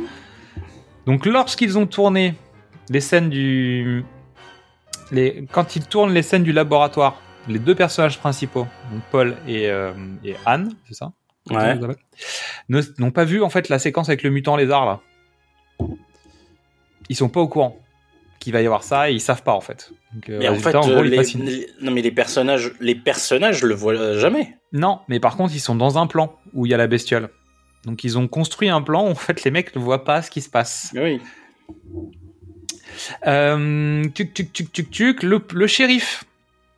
Donc euh, Barry Brown qui jouait le shérif, il s'est suicidé un peu avant la fin du tournage. Ah mince. Ça n'a pas de rapport, je pense, avec le film. Je- J'espère pas. Euh, et la post-synchro a été faite par une autre personne. D'accord. Voilà. Le film est sorti un jour où les journaux étaient en grève, ce qui a permis d'avoir de, pas, pas de, mauvaises critiques, pas de mais cri- pas de critiques. critique. Pas de critiques du tout. Ah, c'est la méthode Corman Eh. absolue quoi. Pas mal, hein Alors, Steven Spielberg, parce qu'on a déjà évoqué cette situation. Donc, Steven Pi- Spielberg est contacté par sa production, par la boîte de prod qui, qui avait financé Jaws, en disant on a un problème, il y a un mec qui a fait un film, machin, on va l'interdire. Spielberg dit non, je trouve que le film est sympathique, on laisse filer. Parce qu'en gros, euh, Piranha sort en même temps que Jaws 2, en gros, plus ou moins. Ouais. C'est sur la même période. Et, il a, et Spielberg a déclaré sur le, le film de, de Joe Dante qu'il était le meilleur concurrent du sien. C'est vraiment, il a trouvé ça pas mal. Il a empêché donc Universal de faire un procès. Et ensuite, il lui a filé le projet Gremlins, mais ça, on en a déjà parlé, puisque ça fait partie de l'épisode qu'on a fait sur Gremlins. Donc, le mari de Heather Menzies ne voulait pas qu'elle soit filmée nue, malgré le fait qu'elle ait posé pour Playboy en 1973. Oh, bah dis donc. Bah, c'est peut-être non, c'est peut-être pas le malgré, c'est justement parce que. C'est sans doute parce que. Donc on a demandé à une personne de l'hôtel où l'équipe résidait de faire la doublure poitrine. Donc la fameuse dont tu parlais tout à l'heure. Ben voilà. Bah, voilà. Eh ben, merci mademoiselle parce que c'était très joli. C'était très mignon, merci. Tournage de 30 jours. Ça va. Honnêtement, Eh ben, j'aurais- dit moins. bah beau délai quand même, 30 jours. Bah, c'est pas mal, ouais. Pour un, pour un Roger Corman. Parce que je rappelle Bah quand oui. en que la petite boutique des deux horreurs est tournée en Non, genre en un 4 week-end. jours. tu vois, un truc comme ça. Avec les nocturnes. Euh, les figurants ont reçu 5 dollars par jour et un panier repas. Voilà. John Sayles, donc le scénariste dont on parlait tout à l'heure, qui joue donc le figurant militaire et patati et nana, il va utiliser l'argent du film pour lancer ses premiers projets. Ok. Voilà. Donc le film a, a connu des problèmes, évidemment. Ah bah. Changement de casting, euh, des rushs de la seconde équipe qui n'étaient pas utilisables, panne de caméra sous-marine et des problèmes syndicaux. Syndicaux euh, en un seul mot. hein. Euh, Oui. ouais. Voilà. Donc, le fameux son des piranhas. C'est la fraise du dentiste enregistrée depuis sous l'eau. Je, je, con- je conçois. Voilà. Ok, ouais. Voilà. La musique a coûté 10 000 dollars et les effets spéciaux 50 000 dollars. Juste sur les poissons? Ouais. Non, je pense que Phil Non mais c'est à mon avis c'est poisson, poisson et blessure. Ah, ah, c'est vrai qu'il y a- si tu mets alors, tous pour les- Le coup, pour le coup, il y a deux trois morsures bien dégueu. Le, le vieux au début, euh, quand il, quand il s'est fait bouffer les pieds, c'est pas mal fait quand même. Tu vois ouais. Non, honnêtement, il y avait moyen. Euh, Peter Fonda aurait pu jouer le rôle euh, qui est joué par Paul Krogan. Oh putain. Bah, Peter Fonda aurait a été contacté pour jouer le rôle de Paul oui, non, Krogan. euh, oui, bon, non. Euh, Diane Baker, de Voyage au centre de la Terre et de Pas de printemps pour Marnie, a refusé aussi un rôle dans le film. Et Eric Braeden avait fait des plans dans le rôle de Paul, mais il s'est barré du projet. Donc, c'est l'autre comédien qui joue le rôle de Paul, mais certains plans sous-marins ont été utilisés quand même dans le film. D'accord, bon. Et ça, il y, a- il y a des trucs, il y a, il y a des moments où tu dis, mais c'est lui? Ça bricole Ouais, ça bricole un peu. Donc, dans les scènes de Dick Miller et le colonel, euh, à la télé, il y a The Monster That Challenged the World, avec un scénario qui ressemble beaucoup à Piranha 3D. Ah, Ah ah Et comme Roger Corman ajoutait toujours des scènes de nudité dans le film, c'est normal, ça fait, ça fait vendre. Et ben, pour le coup, Joe Dante a été surpris parce qu'en fait, Roger Corman lui a demandé d'en retirer du film. tout est possible. Tout est possible. Voilà pour les petites anecdotes. Bon, ça en, ça en fait pas un bon film. Non, mais non, mais non, mais non. C'est c'est c'est moins c'est moins bien. Euh, La vie sur le film, c'est quoi alors finalement? Honnêtement, de toutes les productions Corman, c'est une des c'est un des moins mauvais. Ça, on peut le dire. Oui, ça on peut le dire. parce que on l'a dit au moment du casting et des trucs, il y a du talent derrière. Oui. Il n'y a pas de moyens. Il y a pas il y a 30 jours, c'est trop c'est trop court. Il n'y a pas le temps. Bah, surtout, il y a 5 décors. hein. Voilà, non mais il n'y a pas le temps, il n'y a pas les moyens, mais il y a du talent. Donc, tu rattrapes les faiblesses des trucs. Tu rattrapes pas la faiblesse de l'écriture euh, non, non, ou aux du, fraises. ou du jeu qui est pas forcément super bien, mais en fait, Dante en fait fait quand même des appels du pied au cinéma en général, qui maîtrise plutôt bien, tout en étant dans les codes de ce qu'il maîtrise aussi, c'est-à-dire le cinéma d'exploitation, le, le film de drive-in quoi. Donc on, Ouais. on est sur un truc qu'il connaît bien, les, les matinées, Bah, tu vois, ou les ou les midnight Ah movies. donc oui, on est oui. on est dans typiquement dans son univers Ah, euh, mais c'est un, midnight, c'est un midnight movie, évidemment. Et, et donc, lui, il est monteur. Donc, il gère bien le montage. C'est-à-dire que le découpage et le travail de montage, même si c'est pas lui qui le fait, tu, tu sais comme moi que quand t'es monteur, bah, tu sais comment tu vas à peu près organiser tes plans, etc. Donc, à plus ou moins, en tout cas. Ah, puis je pense que il y a pas.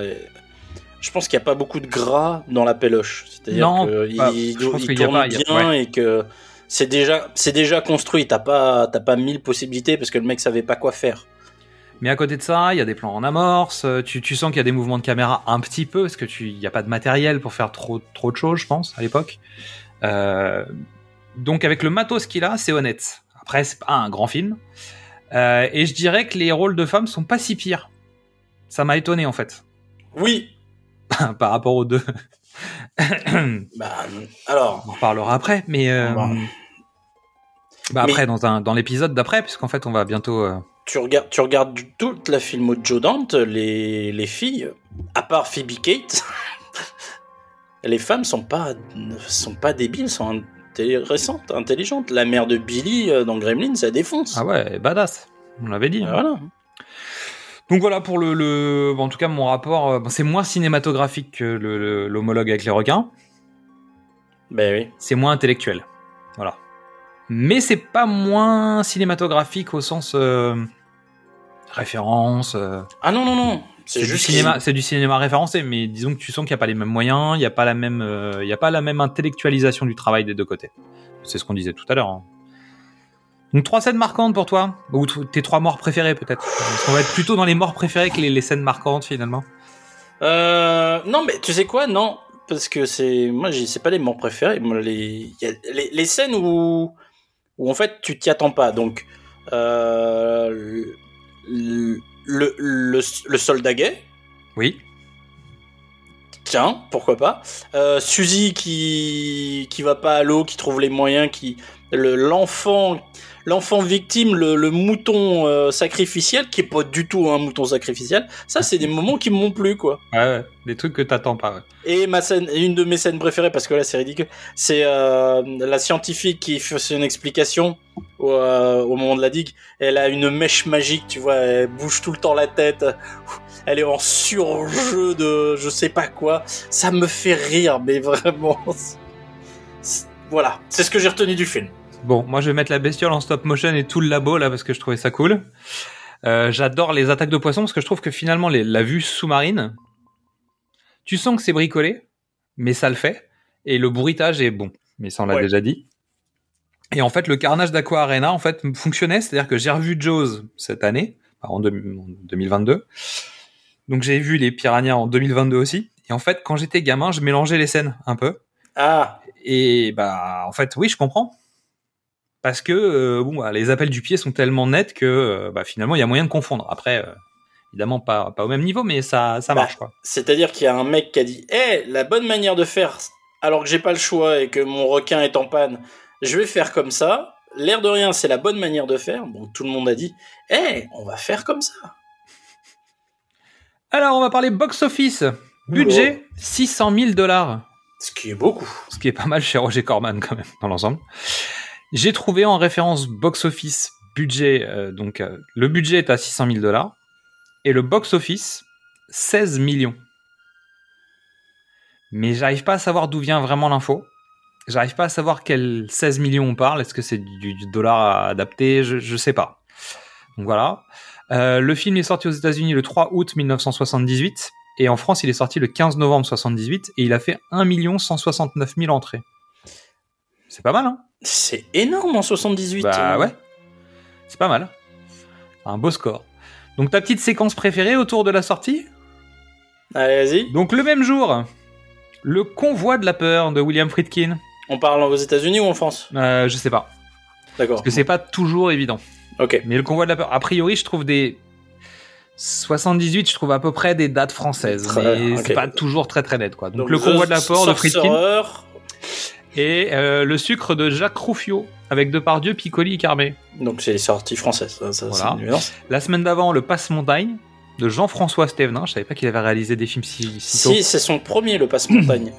Euh, c'est un joli film d'amitié et de potes et de mecs qui se passe, euh, qui se passe quasiment dans un chalet. C'est Ok. intéressant. Et la semaine suivante, une histoire simple de Claude Sauté. Un film qui s'appelle Les Bronzés d'un certain Patrice Lecomte. Ah, Eh oui. ah, Et un mariage de Robert Altman. Ce que j'ai noté. d'accord. Oui, donc les gens ont envie de soleil euh, et des nanas. Et des nanas, euh, dire la dada, dire la euh, dada. Piranha et des piranhas. Il y a du soleil, des piranhas, piranhas. Voilà, ça y est, c'est fait. Allez, ça c'est le générique de Elle fin de cet épisode pour la peine. Elle est improvisée, mais elle est bien. Voilà, on a changé. On est passé de des jolies colonies de vacances à dire la dada, quoi. Euh, classe. On est bien.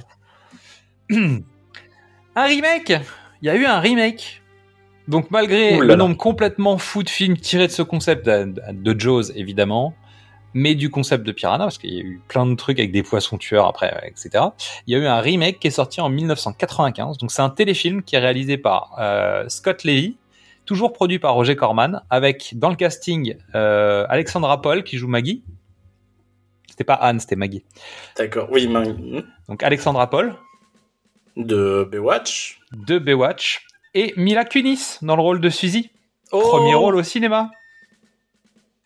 Eh oui. Bah, elle a quoi? Elle a 8 ans, un truc comme ah ça ouais, ouais, c'est bah, elle a le rôle de Suzy, donc c'est une toute petite gamine, euh, toute mignonne, euh, qui veut pas aller dans l'eau.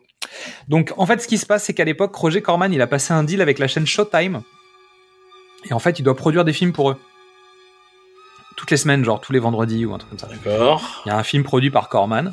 Donc au début, il a produit des, des, vrais, des vraies nouveautés. Et en même temps, euh, bon bah, il a pioché dans le catalogue de ce qu'il avait déjà fait. Voilà. Mais quel. Ce qui mais fait, quel- ce qui est fait n'est plus à faire. Et dans les vieux pots, tout ça, quoi, tu vois. Et tant qu'on fait avec des sous, bah voilà. Donc ils ont fait un remake plan pour plan. Ah, carrément. Quasiment, ouais, c'est c'est la même chose. vache. Alors il y a quelques trucs qui changent. euh, du type, euh, je crois que la chef c'est une femme, ou. euh, bah tu vois, c'est des trucs comme ça, quoi. Déjà? Ouais. Donc tu veux Ouais. dire qu'Alexandra Jeanne a eu aucune idée originale? Non, mais attends, je sais plus si c'est ça ou si c'est la colonelle. Bah, tu vois, il y, a- il y a des trucs où c'est Dick. Miller qui est remplacé par une femme. Bref. En tout cas, le film est disponible sur YouTube en intégralité. Mais pourquoi faire faire ça aux gens? Non. Bah, euh, non, mais euh, faites ce que vous avez à faire. Euh, nous, on a, on s'est donné du mal ou pas? Tu t'es, Ah fait bah. mal pour cet épisode ou tu t'es pas fait mal pour cet épisode? Je suis pas allé jusqu'à voir euh, le remake, non. Donc non. Ah ouais, ok, bah c'est ça ton problème aussi. Voilà. Parce que moi, j'ai, j'ai fait, j'ai donné de ma personne. Eh, Tu l'as vu? Bah, j'ai vu des morceaux, j'ai pas été jusqu'au Ah, bout quand même, parce que je l'avais déjà vu. Euh, et j'ai regardé euh, Piranha 3DD. Bah 3D, 3 double D, pardon. C'est, 3 c'est comme ça que. ouais. Ouais, 3, 3 double D. Je l'ai regardé. En entier. vu Oh la vache. Ouais, ouais, ouais. Non, je l'avais pas vu à l'époque. Et en fait, euh, je comprends pourquoi je l'avais pas vu à l'époque, finalement. Ah, moi j'avais arrêté au bout d'un quart d'heure. hein. Mais on en reparlera quand on parlera de, allez, allez, Du, du 3D. Du 3D. Alors, je vous explique cette année, parfois, parce que là, on va faire, au lieu de faire trois films dans un seul épisode, parce qu'on sait que ça va, ça va durer quatre heures, en fait, on va le découper en trois morceaux. Voilà. Donc, on va le diffuser très certainement en trois fois. Donc, on va faire la conclusion maintenant, même si on revient très rapidement pour faire Piranha 2, Les Tueurs Volants de James Cameron en 1981. Donc, merci à toutes et à tous pour votre écoute. En février, vous allez avoir un programme spécial puisque nous allons prendre euh, un petit peu de repos avec Mystery quand même. On est mis au repos, forcé, bah semi-forcé. Euh, le, le reste de l'équipe est à la manœuvre, donc euh, je Non. sais pas. Quoi nous, nous sommes polis et galants, entre guillemets. On laisse la place aux filles. Ouais, bon, en tout cas, demandé. euh, bah. Oui, très bien. On revient pour la Saint-Valentin. Ça te va Voilà. comme réponse On fait ça. En attendant, vous pouvez découvrir ou redécouvrir nos formats du cinéma au top précédemment sur vos écrans. Qu'est-ce que c'est bon Les films de l'avant, les films de l'amant, les pitchs d'une nuit d'été. Je vous annonce que d'ici quelques jours, vous allez découvrir un nouveau format qui s'appelle le ciné du commerce avec un nouvel intervenant dont je tairai le nom pour le moment. mais aussi nos collections Rocky Balboa, Queen au cinéma ou la trilogie Cornetto. Nous travaillons aussi sur des nouvelles collections à venir prochainement. Je dis ça. Vous pouvez nous retrouver sur Facebook, Twitter, Instagram et TikTok et venir discuter avec nous. D'autre part, nous avons toujours nos playlists musicales associées à nos différents formats sur Deezer et Spotify pour poursuivre nos épisodes en musique. Une autre façon de toujours être au courant des nouveautés, de vous inscrire à notre newsletter sur notre page Ocha. Le pitch était presque parfait. Vous retrouverez le lien dans nos différents réseaux sociaux. Et il est temps de vous dire à très bientôt, ici ou ailleurs.